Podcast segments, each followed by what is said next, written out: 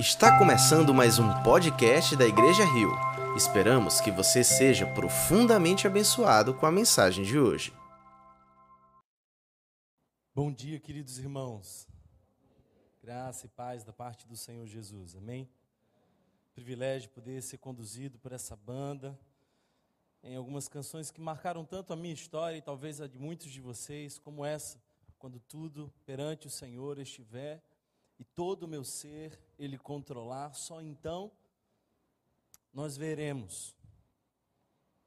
Quando tudo estiver diante do altar, parece que nós somos muito resistentes a entregar no altar do Senhor, porque nós queremos de fato resolver por nós mesmos, do nosso jeito.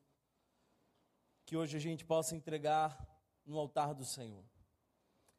E nós não podemos fazer isso. Essa entrega jamais acontecerá se não for pela via da oração. Por isso eu quero convidá-lo nesse momento a entregar, a entregar ao Senhor o seu coração, seus medos. Quero convidá-lo a entrar na presença de Deus mais uma vez, pedir pelo pregador dessa manhã e pedir pelos ouvintes dessa manhã. Que o Espírito Santo me conduza a semear a palavra, mas que você também seja um terreno fértil onde ela possa florescer. Oremos ao Senhor. Obrigado, Jesus, pela tua misericórdia insondável, pela tua graça, Senhor, que não se pode explicar. Eu te peço, Espírito Santo, que tu nos conduza, Senhor, a mais uma manhã na tua presença e a mais um momento ouvindo a tua santa e poderosa palavra, essa que pode mudar radicalmente os cenários da nossa vida. Senhor, pela tua misericórdia, use alguém pequenino. E pela tua graça, faça a semente florescer nos corações. Esse é o meu desejo, minha oração, para a glória do teu nome. Amém. Amém. Eu, às vezes, me espanto com a humanidade. E às vezes me espanto comigo mesmo. Eu não sei se você já teve a sensação de olhar para nós e perceber como nós somos desumanos em alguns momentos. As manchetes são as mais terríveis. Parece que nós não consideramos o nosso semelhante. Outro dia, uma pessoa tomada, e eu só quero crer que isso pode acontecer, porque alguém foi totalmente tomado por espíritos malignos, arrastou um morador de rua e o matou. Essas são cenas que marcam me fazem às vezes desacreditar da humanidade, embora siga acreditando que Deus pode fazer grandes coisas através de nós, por nós e em nós. Há alguns anos atrás eu fui fazer uma pesquisa e passei por alguns países na Europa, tentando entender como que o evangelho cresceu naquele lugar. E um dos lugares aonde fui foi a Irlanda e pude perceber ali conflitos e muros. Eram católicos, católicos e protestantes em conflito, ambos se dizendo discípulos daquele que é o príncipe da paz, o lavador de pés, mas em conflitos, estabelecendo muros. Isso me chama muita atenção. Aliás, nós seres humanos somos muito bons em construir muros. O muro que divide a Coreia do Sul e a Coreia do Norte ainda está lá. Nós nos separamos. E sabe, queridos irmãos, em proporções menores, essas separações ainda existem e algumas delas estão entre nós na igreja. Nós nos separamos, temos as nossas divisões, construímos os nossos muros, as nossas barreiras. Quer ver uma coisa? Em época de política fica muito claro o muro daqueles que são ah, mais progressistas, entre aspas, e os conservadores, entre aspas. Esquerda e direita é um muro extremamente claro, até mesmo dentro das igrejas evangélicas. Nós construímos muros. Infelizmente, esse foi um ano onde nós percebemos com tanta clareza o muro do racismo. Isso é um muro. Pessoas ainda são tão desumanas que são capazes de destratar alguém pela cor da sua pele. embora todas as cores foram, foram feitas pelo grande e poderoso Deus, nosso Criador. Nós nos separamos por conta da perspectiva religiosa, nós nos separamos pela, pelo poder econômico, nós criamos muros. Infelizmente, essa é uma triste verdade da nossa igreja.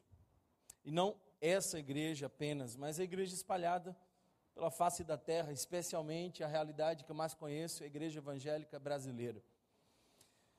Nós estamos numa série de mensagens falando sobre identidade. E essa é uma longa jornada. Nós estaremos aqui até o início de dezembro falando sobre identidade. Eu quero lembrar para você que nós estamos retomando as nossas celebrações às quartas-feiras, às 19h30, e nós vamos continuar com essa série de mensagens toda quarta-feira. Então, se você quer passar por cada verso da carta de Paulo aos Efésios, você precisa estar aqui e participar conosco nessa próxima quarta-feira. Essa série não apenas estará aos domingos, mas também nas quartas-feiras. E nessa série nós pretendemos esclarecer quem nós somos. Porque tudo muda quando nós entendemos quem nós somos. Muitas vezes nós fazemos o que fazemos porque não entendemos quem realmente somos. Nós já falamos que somos santos, nós já falamos que somos abençoados com toda sorte de bênção, nós já falamos que somos ricos porque temos a possibilidade de entrar na presença de Deus e somos a herança que Ele escolheu para ter, temos a dimensão do poder e tudo isso nos faz ricos. Nós falamos que é precioso o tempo que nós temos como comunidade, somos um corpo de Cristo. Hoje eu gostaria de avançar um pouquinho com vocês e lembrar para vocês que também somos salvos. Somos salvos pela graça de Deus. Isso não foi algo que nós construímos, nem sequer foi algo que nós decidimos, foi algo que Deus decidiu. Ele nos despertou do sono da morte. E porque nos despertou do sono da morte, nós temos hoje vida e vida abundante em Cristo Jesus. Amém? O texto de nossa reflexão hoje inicia no verso 11 e nós vamos até o verso de número 22. Por isso eu quero convidá-los à leitura abram ou liguem as suas Bíblias na carta de Paulo aos Efésios, capítulo de número 2, versos 11 a 22. 11 a 22. O texto diz assim: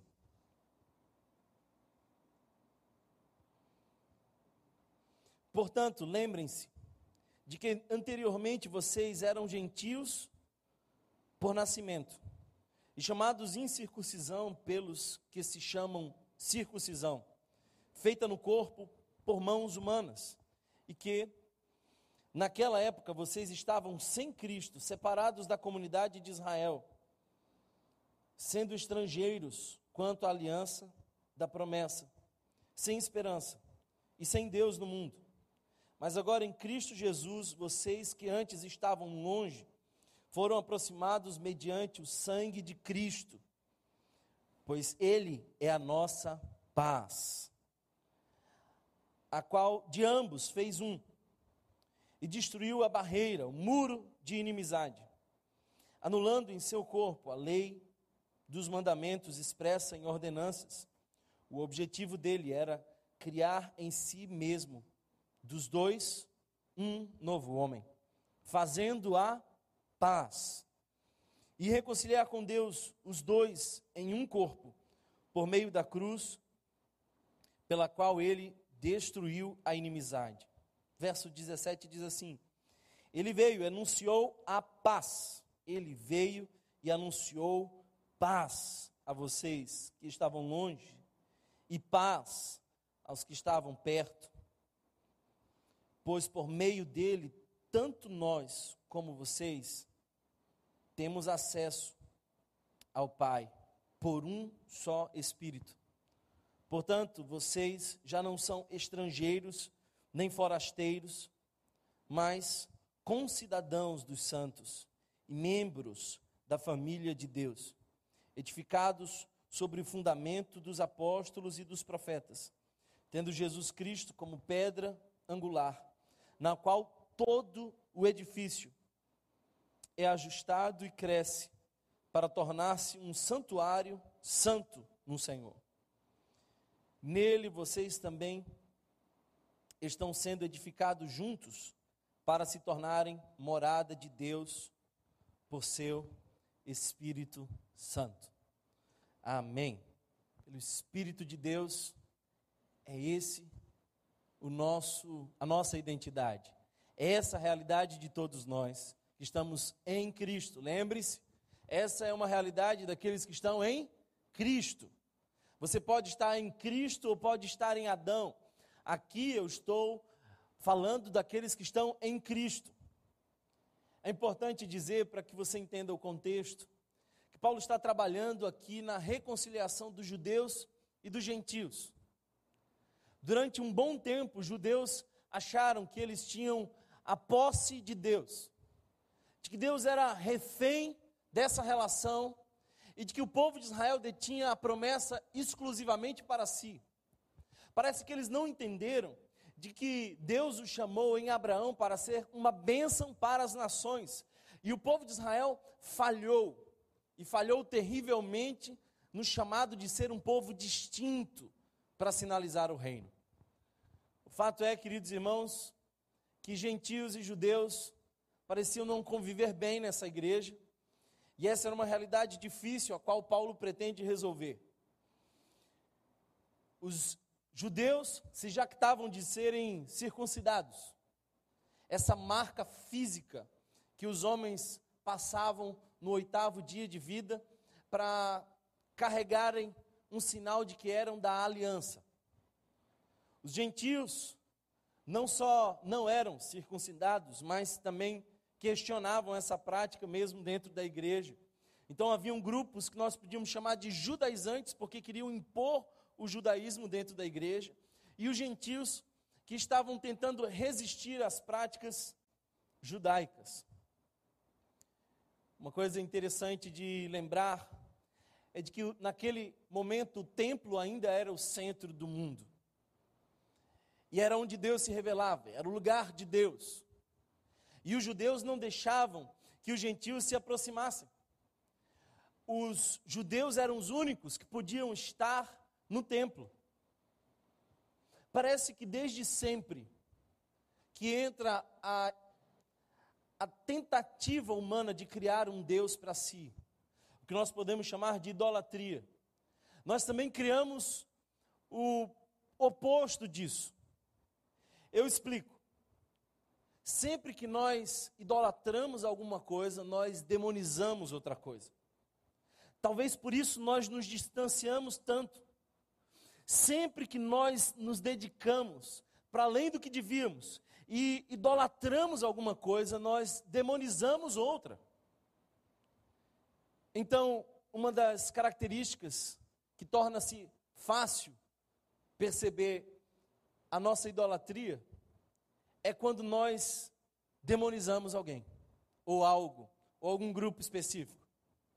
Quer ver uma coisa?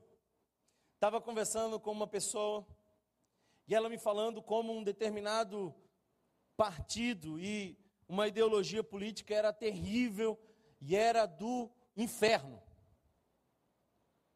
E aí eu falei assim: olha, então me diz uma coisa boa deles e uma coisa boa da sua, uma coisa ruim da sua ideologia.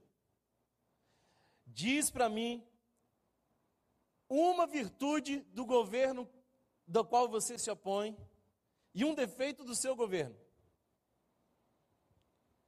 E aí ficou muito claro. Ele não tinha nenhuma consciência de quais eram as falhas da sua ideologia política. E também não tinha nenhuma consciência da virtude do outro. Porque sempre que nós idolatramos um lado, nós vamos demonizar o outro. Os judeus idolatravam a sua cultura religiosa e, portanto, demonizavam os gentios. Para os judeus, a única possibilidade de aproximação seria que os gentios se tornassem judeus. Por isso, os judaizantes prosperavam naquela igreja primitiva, eles queriam impor as práticas judaicas. Percebe os muros se erguendo? Percebe como nós, até hoje, fazemos dessa forma? Se você está muito tomado por uma convicção e gosta muito de alguma coisa, tem a tendência a demonizar a outra. Agora, isso acontece nas denominações evangélicas. Há certa, de, há certa denominação que não considera uma outra denominação. Já vi alguns que são adeptos de uma teologia que desconsideram completamente como irmãos aqueles que têm uma outra ideologia. São muros que se levantam. Se você idolatra uma raça, vai demonizar a outra. Nós, queridos irmãos, buscamos a identidade, muitas vezes, naquilo que nós temos como idolatria. E quando nós idolatramos uma coisa, declaramos guerra a qualquer outra tribo. Havia naquela igreja uma espécie de racismo. Os judeus não aceitavam bem os gentios dentro daquela comunidade. Os psicólogos concordam de que nós temos uma inclinação a buscar a nossa identidade dentro de um grupo com características comuns. Talvez por isso os adolescentes desejam tanto serem parecidos com os demais, porque querem se sentir parte. Isso tem a ver com uma busca de identidade. Eu estava lendo recentemente um psicólogo que estava explicando como a violência pode suceder em pessoas que são aparentemente tão boas. E ele começa a fazer a diferença entre o endogrupo e o exogrupo. O que seria mais ou menos o seguinte: quando você está dentro do seu grupo, você não aceita algumas características de ruins em você. Mas se você está diante de uma outra pessoa, de um outro grupo, você já não considera mais aquele padrão moral que você tem. Então ele dá um exemplo. Os soldados nazistas eram incapazes de criticar uns aos outros, de conflitar uns com os outros, eram pessoas moralmente ajustadas dentro do seu endogrupo, mas eram capazes de levar famílias inteiras para os campos de concentração e para a morte. Quando eu comecei a ler isso, eu fiquei pensando que na minha casa era mais ou menos assim. A minha irmã, ela me considerava exogrupo, era, era como se eu fosse o outro lado do negócio. Então ela brigava muito comigo. E ela era, assim, encrenqueira. Alguém teve algum irmão, irmão assim, não? Pode dizer amém? Ainda bem que eu não estou sozinho. Então, nós éramos um paralelo. Estávamos em contraponto. E aí, conflito. Mas, quando a gente saía e alguém me criticava, ou alguém tentava alguma coisa contra mim, já não éramos mais distantes, éramos a mesma família. Se somos a mesma família, somos endogrupo, então ela me protegia. Alguém está entendendo o que eu estou dizendo? Não? O trabalho de Paulo é mostrar que na igreja não tinham judeus e gentios. Que não haviam dois grupos, mas um só, chamados filhos de Deus.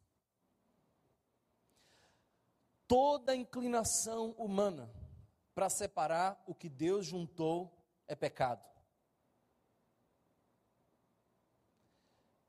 Sabe, queridos irmãos, nós temos a tendência a criar nomes para as coisas que nós amamos e para as coisas que nós odiamos. O meu filho, raramente eu chamo de Samuel. Esse é, é um nome que, quando pronunciado, tem um tom mais sério. Mas eu vou inventando nomes os mais diversos. Nós fazemos isso com as pessoas que nós amamos e fazemos isso com as pessoas que nós odiamos. Tem um determinado grupo que chama o outro grupo de uma outra perspectiva política por um apelido. E vice-versa. Aqui o nome era circuncisão. O apelido aqui era: esses não são da circuncisão, gentios são incircuncisos. E esse era um nome até pejorativo, para dizer eles não fazem parte de nós. O fato é, queridos irmãos, que esses dois grupos saem de Abraão. E embora os judeus tivessem esse orgulho de serem filhos de Abraão, esquecem que Abraão era um pagão. Esquecem que Abraão, por exemplo, foi muitas vezes, eu diria, distante do, pra, do padrão de Deus, oferecendo a sua esposa por duas vezes, mentindo por duas vezes. Então, queridos irmãos, parece que nós, infelizmente, lutamos com essa mesma coisa que tinha na igreja de Éfeso divisão entre os irmãos. Os judeus se orgulhavam de serem o povo de Deus, mas se esqueceram de que Abraão nem sequer era povo de Deus antes que Deus chamasse Abraão, ele era um gentio, ele era um pagão. Eu gosto de olhar para esse texto e perceber que ele tem fases. Eu não sei se você percebe, mas Paulo gosta de fazer isso. Lembra que na semana passada nós lemos um texto e no meio do texto havia um mas bem grande. Nós estávamos mortos, seguindo a ordem desse mundo, influenciados pelo príncipe da potestade do ar, mas aqui não é diferente. Paulo divide mais uma vez a realidade. Portanto, eu queria que vocês percebessem aqui a palavra outrora, ou em algumas outras versões, você vai ver a expressão éramos. Lembrem-se de que anteriormente, essa é a expressão para remeter ao passado, era como eles eram. No meio do texto nós vemos um mas bem grande, mas agora é quem Deus é e o que Deus fez. E mais para frente nós vemos um assim já. Isso quer dizer quem nós somos agora.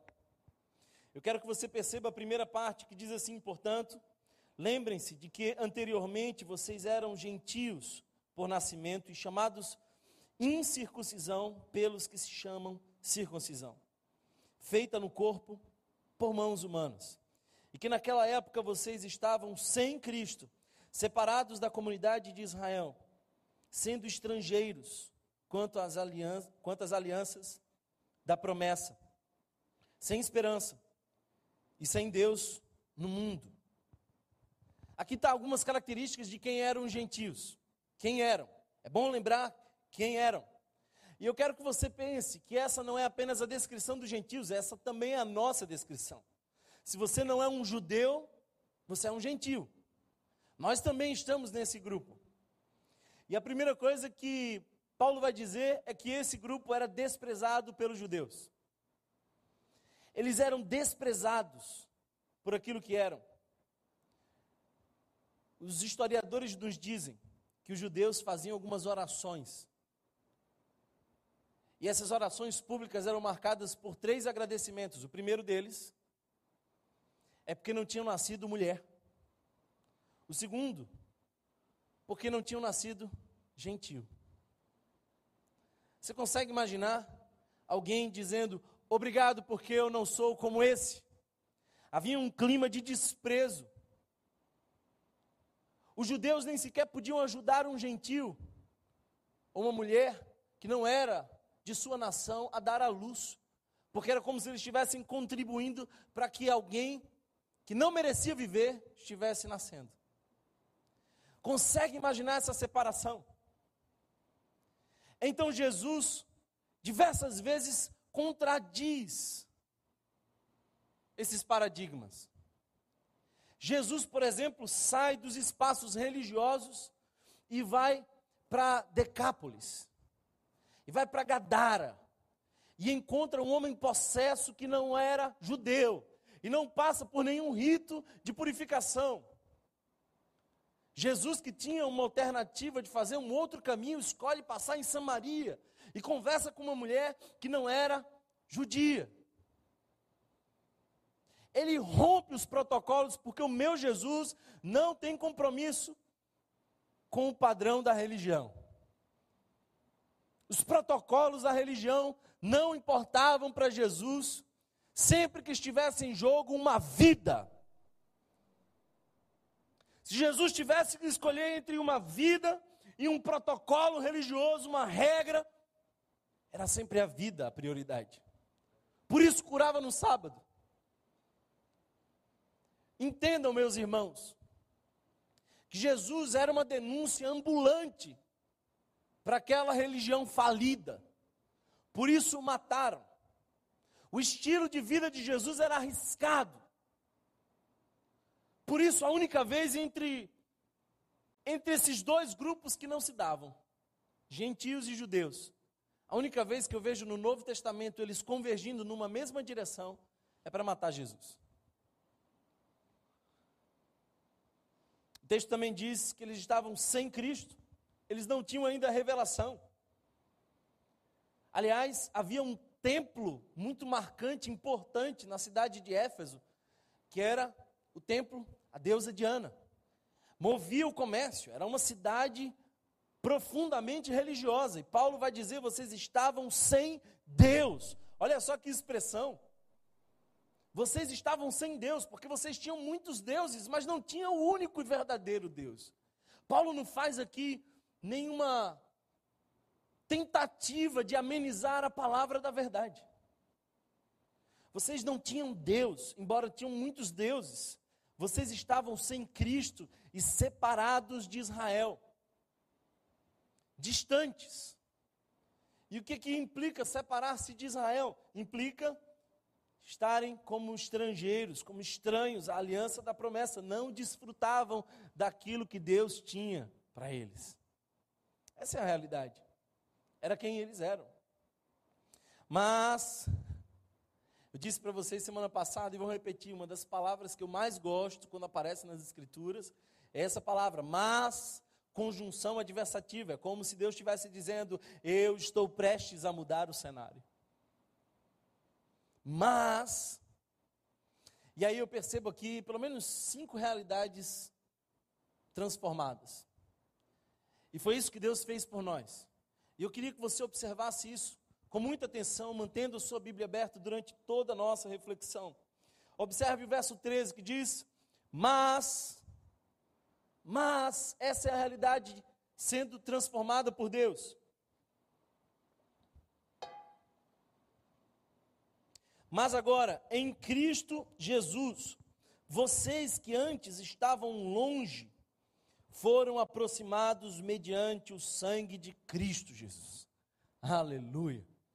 Vocês que estavam longe, agora estão perto. Essa é a primeira realidade que Jesus transforma. É bom lembrar que Hebreus, quando vai mencionar Jesus, como sumo sacerdote, o faz não segundo a ordem de Arão, porque Arão é a manutenção do protocolo religioso. Então, lá em Hebreus vai dizer que Jesus era sacerdote segundo a ordem, não de Arão, mas de Melquisedeque. Quem é Melquisedeque? Olha só, quando Abraão foi chamado por Deus para começar essa nação, ele passa por alguém que já era antes dele. O texto diz que Melquisedeque era rei de Salém, sacerdote do Altíssimo. Antes de Abraão, Deus já estava operando na terra. Todas as nações, todas as culturas, todos os povos. Portanto, dizer que Jesus é da ordem de Melquisedeque é perceber a profundidade de que não está salvo apenas aqueles que são do pedigree religioso, mas todos aqueles quanto Deus quiser salvar. Isso é a ordem de Melquisedeque. Quando eu leio esse texto, eu vejo que Jesus estava chamando como Melquisedeque antes de Abraão já havia Melquisedeque. E ele oferece pão, vinho, uma alusão à comunhão que nós temos hoje em Cristo Jesus. Nós estávamos longe, muito longe. E Jesus nos chama para perto. Quando nós entendemos quem Jesus é, nós temos essa sensação de que nós não merecíamos estar perto. E essa é uma verdadeira sensação. Essa é a sensação que Pedro teve. Afasta-te de mim, porque sou pecador. Essa sensação. Mas o meu Jesus não se afasta nunca. O nosso Deus não se afasta nunca. Ele sempre nos chama para perto. Lembra de Adão e Eva. Adão e Eva pecam e se escondem. Mas Deus vai buscá-los, porque Deus é um Deus de perto, não de longe. Você, no meio do seu pecado, pode se envergonhar e fugir de Deus, mas Deus está sempre te chamando para perto. A primeira realidade que nós vemos ser transformada é essa. Em Cristo Jesus, os gentios foram convidados a estar em volta da mesa, perto. Havia uma inimizade entre nós e Deus. Essa inimizade entre nós e Deus talvez não seja sentida por você, porque você não é a parte ofendida. Thomas, mas eu não sinto essa inimizade entre mim e Deus. É que você não é a parte ofendida. Você é o ofensor. Mas a inimizade foi desfeita quando em Jesus nós somos chamados a estar perto. O resumo do Evangelho, portanto, é: temos acesso ao Pai pelo sacrifício do Filho no poder do Espírito. É isso que Paulo quer dizer à igreja de Éfeso, e é isso que eu quero dizer a essa igreja. Temos hoje acesso ao Pai, estamos perto pelo sangue de Cristo Jesus no seu sacrifício, pelo poder do Espírito Santo. Nós tínhamos construído um muro com os nossos pecados, mas Jesus literalmente pulou a cerca a cerca da religião, a cerca dos nossos pecados. Jesus pulou o muro da morte e veio nos chamar para perto. Não é legal isso? Eu lembro que às vezes, quando a gente ia veranear na praia,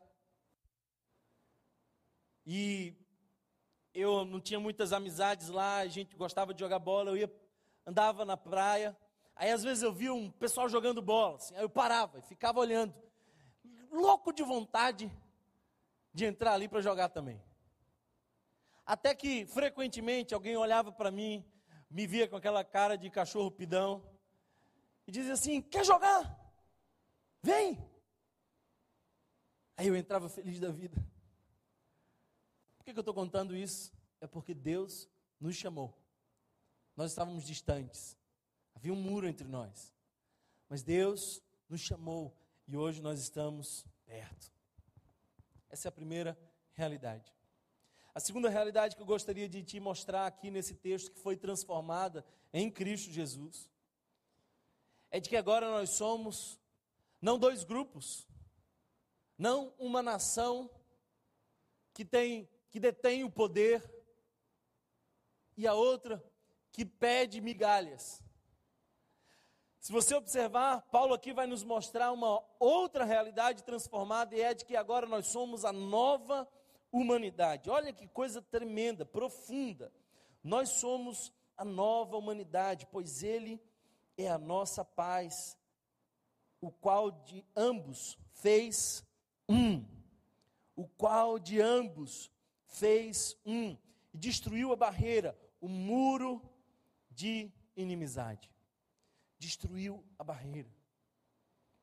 Sabe, o que Paulo deseja que saibamos é que os judeus e gentios são reconciliados em Cristo. Os gentios tinham uma forma duvidosa de viver. Os gentios viviam como queriam viver. Então Paulo tem que corrigir alguns problemas que entre os judeus não existia.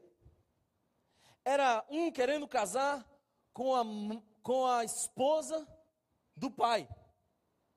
Era outro que estava em situação de permissividade. Havia muitos pecados. Os gentios faziam algumas perguntas duvidosas. Por outro lado, os judeus eram extremamente religiosos. E aí agora a gente tem dois grupos dentro de uma mesma igreja em Éfeso. Como é que a gente resolve o problema? Paulo resolve o problema através de um argumento simples. Vocês, se são de Cristo, não são mais judeus, nem gentios, são essencialmente filhos. Olha só como o Espírito Santo conduz isso. O Espírito Santo, através de Paulo, propõe algo único, tremendo. Dos dois, fez um novo homem, um novo ser. Funciona mais ou menos como um casamento. Num casamento, eu não me tornei parte da família da minha esposa, nem ela passou a ser da minha família. No casamento, eu e ela começamos uma nova família. Alguém está entendendo isso? Então, o resultado dessa palavra não era que os gentios deveriam se converter ao judaísmo. Paulo escreve aos Gálatas todo o tempo para exortar sobre a, a falta de necessidade, por assim dizer, dos ritos judaicos dentro da igreja.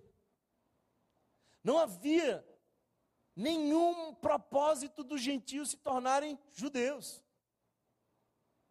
Paulo é extremamente duro quando escreve aos Gálatas. Diz: Vocês corriam bem, quem os fez retroceder? Vocês decaíram da graça. Sair da graça é voltar a separar. Quando a gente sai da graça, a gente volta a separar.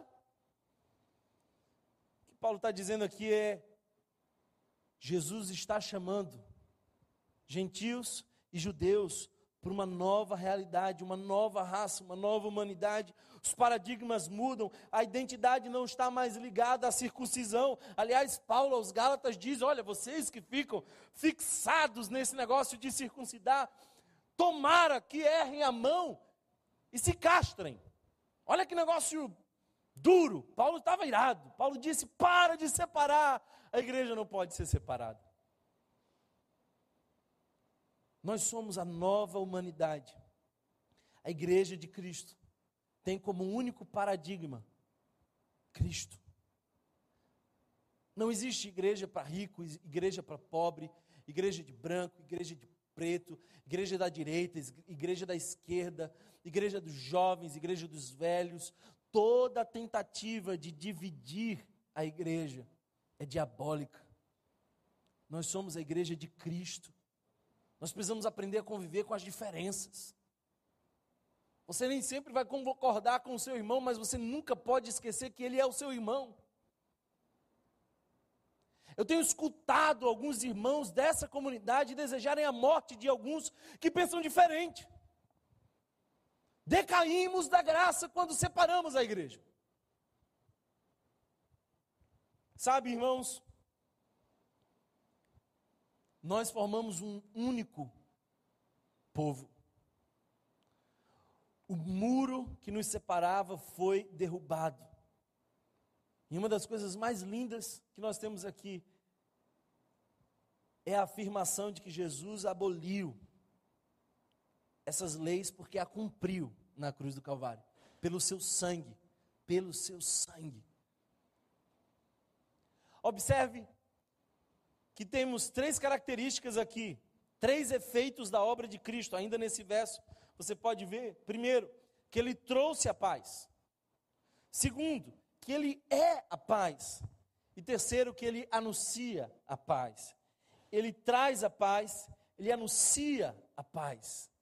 Ele é a paz, pois ele é a nossa paz, a qual de ambos fez um e destruiu a barreira, o muro de inimizade, anulando em seu corpo a lei dos mandamentos expressa em ordenanças. O objetivo dele era criar em si mesmo, dos dois, um novo homem, fazendo a paz e reconciliar com Deus os dois em um corpo por meio da cruz pelo qual ele destruiu a inimizade. Ele veio e anunciou a paz. Deixa eu, me, deixa eu lhe dizer uma coisa. Qualquer discurso que não promova a paz pode ser até bonito, pode até ter lógica, mas não é de Deus. Qualquer discurso que fere a obra de Cristo Jesus, que veio trazer a paz, que é a paz e veio anunciar a paz, é a antítese do Evangelho. Eu não estou orando para o bandido morrer, eu estou orando para ele se converter, eu estou orando para ele mudar de direção, para ele tornar-se um corpo comigo. Alguém está entendendo essa palavra, não? Por isso, meus irmãos, nós fomos convocados a sermos a nova humanidade e a nova humanidade não deveria nunca aceitar divisões. Tem alguns irmãos que se negam a saudar o outro com a paz do Senhor porque são de igrejas distintas. Nós, sempre que idolatramos uma coisa, vamos demonizar a outra, e eu espero que isso nunca aconteça conosco. Porque daqui a pouco você começa a dizer assim: a minha igreja Rio é maravilhosa, a minha igreja é incrível, a minha igreja é sensacional. Aí você olha para uma outra igreja com outro costume, com uma outra perspectiva, aí você começa a dizer: ah, eles não sabem do Evangelho. A gente que sabe do Evangelho. Essa é a tentação nossa. Nós somos um só corpo, nós somos a nova humanidade. Os judeus não se tornam gentios, nem os gentios se tornam judeus. Nós nos tornamos a igreja de Cristo e marchamos triunfante sobre a terra. Quais são as aplicações práticas disso aqui? Primeiro, nós não precisamos adotar na nossa igreja nenhuma cultura de Israel. Hoje, especialmente nas igrejas neopentecostais, essa cultura está ficando extremamente comum. É o indivíduo que pega o chofar e começa a tocar o chofar a outra tem a bandeira de Israel lá. Aí o outro começa a celebrar as festas de Israel, Pentecostes e tudo mais. Você não entendeu o que a gente acabou de ler agora? Que Jesus aboliu toda a cerimônia religiosa na cruz do Calvário. Ninguém tem mais que ficar sacrificando o cordeiro, porque o cordeiro já foi morto de uma vez por todas. Então, com ele já está cumprido para sempre Todo o requisito de Deus foi satisfeito em Jesus. Está cumprido, está pago. Alguém entende essa palavra? Então a gente não pode deixar que os judaizantes voltem. Eu também não creio, irmãos, que exista uma escatologia diferente para Israel. Alguns pregam, inclusive, que o trabalho de Deus com Israel é um trabalho diferente, especial, e que vai ter um prazo diferente. Essa teologia dispensacionalista parece que tem o seu fim aqui. Não tem mais Israel e a igreja, temos o Israel de Deus, nós somos o Israel de Deus. É isso que a palavra vai dizer. Então, há um só chamado ao arrependimento, à igreja de Cristo, porque nós somos a noiva de Cristo. Cristo não tem duas noivas.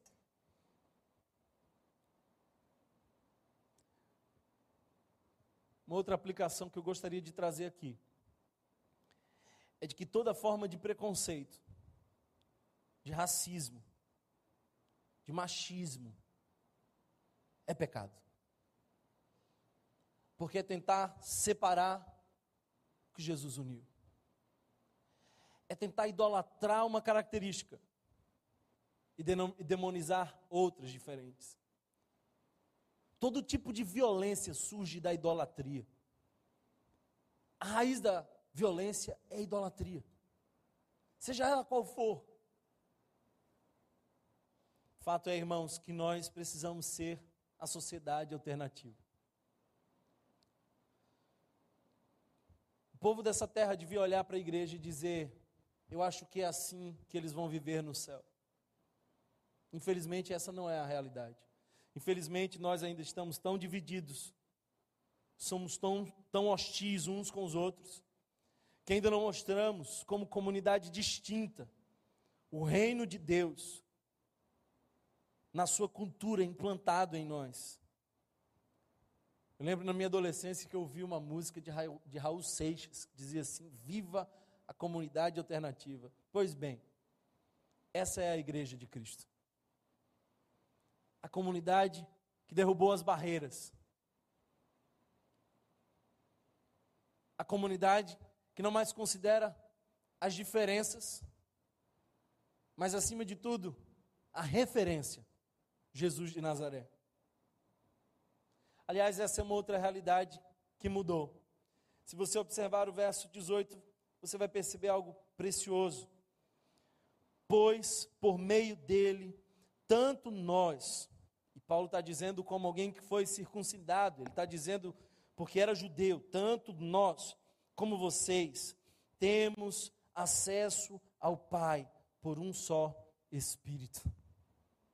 Aleluia temos acesso ao que antes era exclusivo aos judeus. Temos acesso ao que antes só era permitido para o sumo sacerdote uma vez por ano. O historiador Flávio Josefo diz algo interessante. Ele diz que naqueles muros que protegiam o templo, haviam inscrições, e as inscrições diziam assim: Gentil, não se aproxime. Você consegue imaginar isso? No templo. Gentil, não se aproxime. Então Paulo rompe com essa afirmação preciosa, dizendo assim: vocês também têm acesso. O gentil não podia se aproximar do templo, mas agora Deus muda a realidade. Em Cristo Jesus, nós temos acesso a Deus. Paulo foi acusado de ter introduzido gregos no templo e isso enfureceu os judeus. O templo era departamentalizado. Consegue imaginar que o Santo dos Santos era o lugar onde o sumo sacerdote ia uma vez por ano? A palavra que, que nós vemos aqui é a mesma palavra que se usava para o Santo dos Santos. E Paulo está dizendo agora: você pode entrar no Santo dos Santos. Uma das coisas que eu quero que você não esqueça jamais é que o véu foi rasgado. E a palavra diz que na morte de Cristo o véu foi rasgado de cima a baixo. Se é de baixo para cima, é um homem rasgando. Mas se é de cima para baixo, é Deus dizendo de uma vez por todas: o acesso foi dado a todos nós, todos nós. O véu foi rasgado de cima para baixo. Todos nós temos acesso. Deus não apenas reconciliou judeus e gentios, mas reconciliou pecadores consigo mesmo no sangue de Cristo. Já nós não precisamos ser pessoas especiais, indo a um lugar especial, para ter um momento especial. Porque temos o Deus especial vindo a homens comuns, como eu, como você, em lugares comuns, como o nosso quarto, e nos dando momentos extraordinários. É tudo sobre Jesus, irmãos. É tudo sobre Jesus. Ele mudou de uma vez por todas tudo e é tudo sobre Jesus. O lugar que antes só era possível o sumo sacerdote, é o lugar onde hoje eu vou facilmente pela via da oração. Que lindo, que precioso. Uma outra realidade que o sangue de Cristo muda é de que nós agora somos família de Deus. Observe, porque o texto vai dizer isso. Nós somos família de Deus. Por meio dele, tanto nós como vocês temos acesso ao Pai por um só Espírito. Temos acesso ao Pai por um só Espírito. Portanto, vocês já não são estrangeiros nem forasteiros, mas concidadão dos santos e membros da família de Deus. Quem é você? Quem é você? Eu quero repetir essa pergunta em todo o sermão. E eu quero que você vá absorvendo e se deixando ser tomado pela consciência do Evangelho, que você vá enraizando a sua consciência nas verdades que Paulo está mencionando aqui. E sabe uma delas? Eu sou família de Deus. Eu era antes estrangeiro, mas agora eu sou família de Deus. A expressão que Paulo usa aqui é concidadão. E essa é uma expressão grega para dizer que nós somos membros oficiais. Eu sou membro oficial. Não é alguém que está passando ali e que vai ter um tempo para ir embora. Turista é esse cara que não pode ficar muito tempo. Turista é esse cara que não desfruta da realidade daquele lugar. Paulo vai dizer que nós somos parte dessa família, somos membros, concidadãos, temos cidadania. A maior demanda da alma humana é acolhimento e pertencimento. Nós desejamos aceitação e segurança. Eu lembro de uma situação onde havia uma criança que tinha sido adotada e devolvida algumas vezes. E ela, num desses atendimentos psicoterapêuticos, começa a quebrar tudo e fica violenta. E a psicóloga, esquecendo todas essas distâncias, agarra a criança e diz: Me diga o que tem o seu coração. E aquela criança se chacoalhando, dizendo: Eu pertenço a quem? Eu sou de quem? Todo ser humano tem necessidade de pertencimento. Uma das maiores tragédias da humanidade é uma criança órfã. O que Paulo está dizendo aqui é que eu sei a quem eu pertenço. Eu sou da família de Deus, eu sou membro oficial. Eu sou parte dessa comunidade. Eu que era gentil, que via promessa distante apenas para os judeus. Eu vi apenas os judeus entrarem no templo. Eu vi o acesso ser revelado apenas a eles. Mas agora em Cristo Jesus, o véu se rasga de cima a baixo. E eu recebo a minha filiação. Eu chamo ele de Pai. O verso 18 diz: Eu tenho acesso ao Pai. Tenho acesso ao Pai. E o verso 19 diz que eu sou membro da família de Deus. É quem você é, é quem eu sou. Alguém recebe essa palavra aqui hoje? Quem é você? Quem é você, Thomas? Eu sou um pecador, alcançado pela graça de Jesus e pela misericórdia incluído na família da fé. Portanto, tenho o privilégio de chamar Deus de Pai e desfruto da herança que Ele separou para mim, porque eu sou família de Deus. As coisas do seu passado podem explicar você, mas jamais podem definir você. Tudo aquilo que você já viveu lá atrás, pode, quem sabe, explicar os seus processos, suas estruturas psicológicas, mas jamais pode definir você.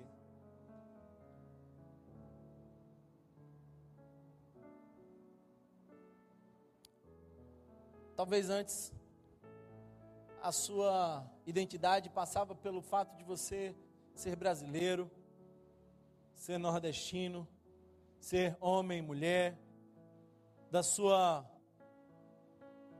posição política, da sua sexualidade, tudo isso é uma forma de a gente buscar a identidade. Mas agora, tudo isso caducou porque há uma referência muito maior a nossa identidade vem de Cristo e somente a Ele a nossa lealdade. Quando eu falei sobre posicionamento político, e nós estamos numa época muito importante, eu disse que uma das maiores virtudes que nós podemos ter quanto à política é infidelidade. A infidelidade política é uma benção. Eu não tenho compromisso com político nenhum. Eu posso votar nesse cara aqui hoje e amanhã eu estou criticando ele, dizendo: você não está cumprindo o que você prometeu. Você está entendendo isso? Não? A gente não dá as mãos a nenhuma ideologia. Vai ter hora que a gente vai ter que puxar mais para um lado, hora para o outro, quer para a direita, quer para a esquerda. Quem é a nossa esperança? É Jesus. E a igreja precisa parar de ser um curral eleitoral. Os pastores precisam dar autonomia às suas ovelhas para que elas façam suas decisões. A igreja e o Estado não podem caminhar de mãos dadas, porque a igreja é profeta para o Estado. Alguém está entendendo essa palavra não? Essa semana eu recebi uma ligação de uma pessoa dizendo assim: olha, o candidato tal quer ter um encontro com você. Eu falei, eu vou adorar ter esse momento com ele. Vai ser maravilhoso depois das eleições. Porque se ele perder, eu vou consolar ele. E se ele ganhar, eu vou confrontar ele. Mas a igreja não faz pacto com a política, porque a igreja tem voz profética. Alguém está entendendo isso? Não? Então, meus irmãos, quem é você para de dizer eu sou de direita, eu sou de esquerda, você é de Cristo Jesus.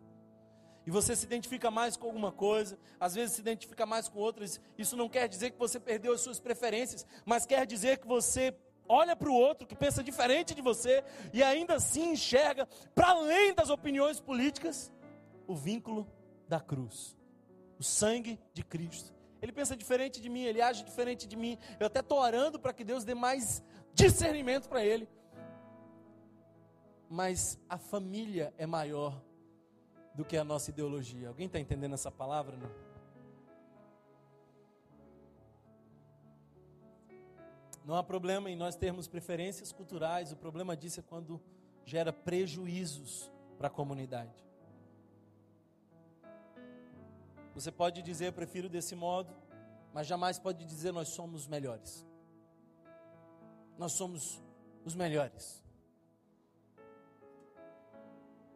Nós não estamos aqui falando de pecados, estamos aqui falando de estilos, pensamentos.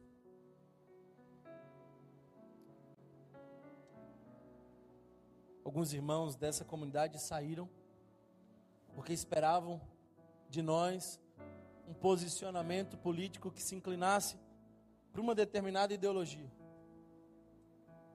Não suportavam diferente nessa igreja. Foram embora. Aí eu fiquei pensando assim: como é que vai ser no céu? Porque no céu, eu creio que Jesus vai botar a mão no ombro de um e no ombro de outro e dizer assim: olha, vocês são todos uma só família. Então não tem divisão no céu. Não vai ter o lado de um lado do outro. A última realidade que eu gostaria de mencionar para vocês que o sangue de Jesus mudou para nós gentios é de que agora nós somos habitação de Deus. Lembra? A gente nem sequer podia se aproximar do templo, mas agora nós somos habitação de Deus. Olha o verso 20, o que é que vai dizer? Edificados sobre o fundamento dos apóstolos e dos profetas, tendo Jesus Cristo como pedra angular, no qual todo o edifício é ajustado e cresce para tornar-se um santuário santo no Senhor. Nele, vocês também estão sendo edificados juntos para se tornarem moradas de Deus por seu Espírito. Deixa eu dizer algumas coisas interessantes desses versos. Primeiro, é que o texto está dizendo que nós estamos em processo de construção.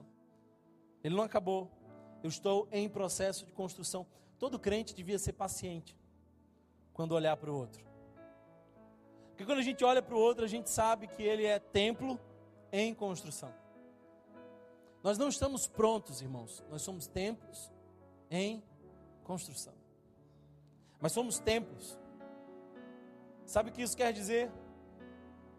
É de que antes, no Gênesis, nós vemos Deus andando com Adão e Eva, vemos Deus andando com Enoque, vemos Deus andando com Noé. Deus andava com o povo. Mas aí a realidade muda. E Deus vem morar com o povo. Aí nós temos o tabernáculo. Depois, Deus se faz presente no templo. Mas o povo peca, se distancia de Deus. O templo vem abaixo. O povo é cativo. E aí, ele não mais habita em templos feitos por mãos humanas. O templo vivo que é Jesus vem habitar entre nós. E ele é o Emanuel. Então o Emanuel começa a passear e começa a mostrar como nós temos que viver, como nós temos que ser, que comunidade alternativa é essa? Aí matam a expressão exata de Deus. Jesus morre. Aí o que acontece? Eu vos enviarei o Consolador, não vos deixarei órfãos, disse Jesus. Aí vem o Espírito Santo, e onde o Espírito Santo vem habitar? Nós. Está entendendo isso? Gentios não podiam entrar no templo de Deus. Então Deus fez dos gentios o seu templo. Aleluia. Ele não é refém da religião. Ele não é refém das estruturas performáticas. Ele nos chama como gentios para sermos filhos, viver na sua família e sermos a morada. Eu sou casa. Nós cantamos essa canção aqui algumas vezes. Eu sou casa.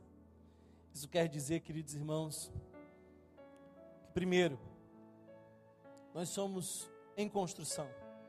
Nós estamos em construção. Segundo, a palavra grega que usada para naus é exatamente aquele lugar onde só o santo dos santos ia e que agora nós temos acesso. Sabe o que quer dizer? O Espírito Santo é o Deus que veio habitar em nós. O verso 22 termina da seguinte forma: Nele vocês também estão sendo edificados juntos. Esse é um processo que acontece em comunidade. Esse é um processo que acontece quando eu e você começamos a andar com Jesus, a seguir Jesus juntos. Não existe esse lance de eu sou morada sozinho. Juntos, nós somos um povo para se tornarem morada de Deus por seu Espírito. É quando o Espírito Santo vem habitar em nós, nós desfrutamos desse privilégio. Essa é a palavra do Senhor. Quem é você? Quem é você? Eu sou reconciliado. Eu sou reconciliado com o outro, porque agora eu sou um só povo em Cristo. Eu sou reconciliado com Deus. Por isso agora ele vem habitar em mim. Por isso agora eu tenho livre acesso a ele. Glória a Deus. Porque antes eu estava distante, longe, mas ele me chamou para bem perto. E eu posso desfrutar dessa bênção. Será que você recebe essa palavra hoje, em nome de Jesus? Feche os teus olhos, vamos orar ao Senhor. O Espírito Santo fale ao nosso coração mais uma vez através da oração. Quem é você? Eu sou alguém que fui chamado para estar perto. Quem é você? Eu fui alguém chamado a ser a nova humanidade em Cristo Jesus. Quem é você? Eu fui alguém que recebeu, pelo sangue de Cristo, acesso a Deus. Quem é você? Eu recebi todas as credenciais e hoje eu sou família de Deus. Eu sou família de Deus. Quem é você? Eu sou habitação de Deus. O Espírito Santo veio morar em mim, morar em nós. Que privilégio, que tamanho privilégio. Obrigado, Jesus, pela tua santa e poderosa palavra. Ministra o nosso coração. Que tu possa, Senhor, trazer consciência aos nossos corações. Que nos dê graça. Que tu revele, Senhor, quem nós somos. Somos corpos. Teu Espírito Santo, Senhor, Confirme essa palavra e leve-a a cada coração aqui. Endereço certo, mudando a rota. Que nós possamos, Senhor, desfazer as idolatrias do nosso coração. E perceber o privilégio de já não sermos chamados gentios nem judeus, mas família, família, todos nós, família, família. Vamos ficar de pé? Se você foi abençoado por essa mensagem, compartilhe com alguém, para que de pessoa em pessoa alcancemos a cidade inteira.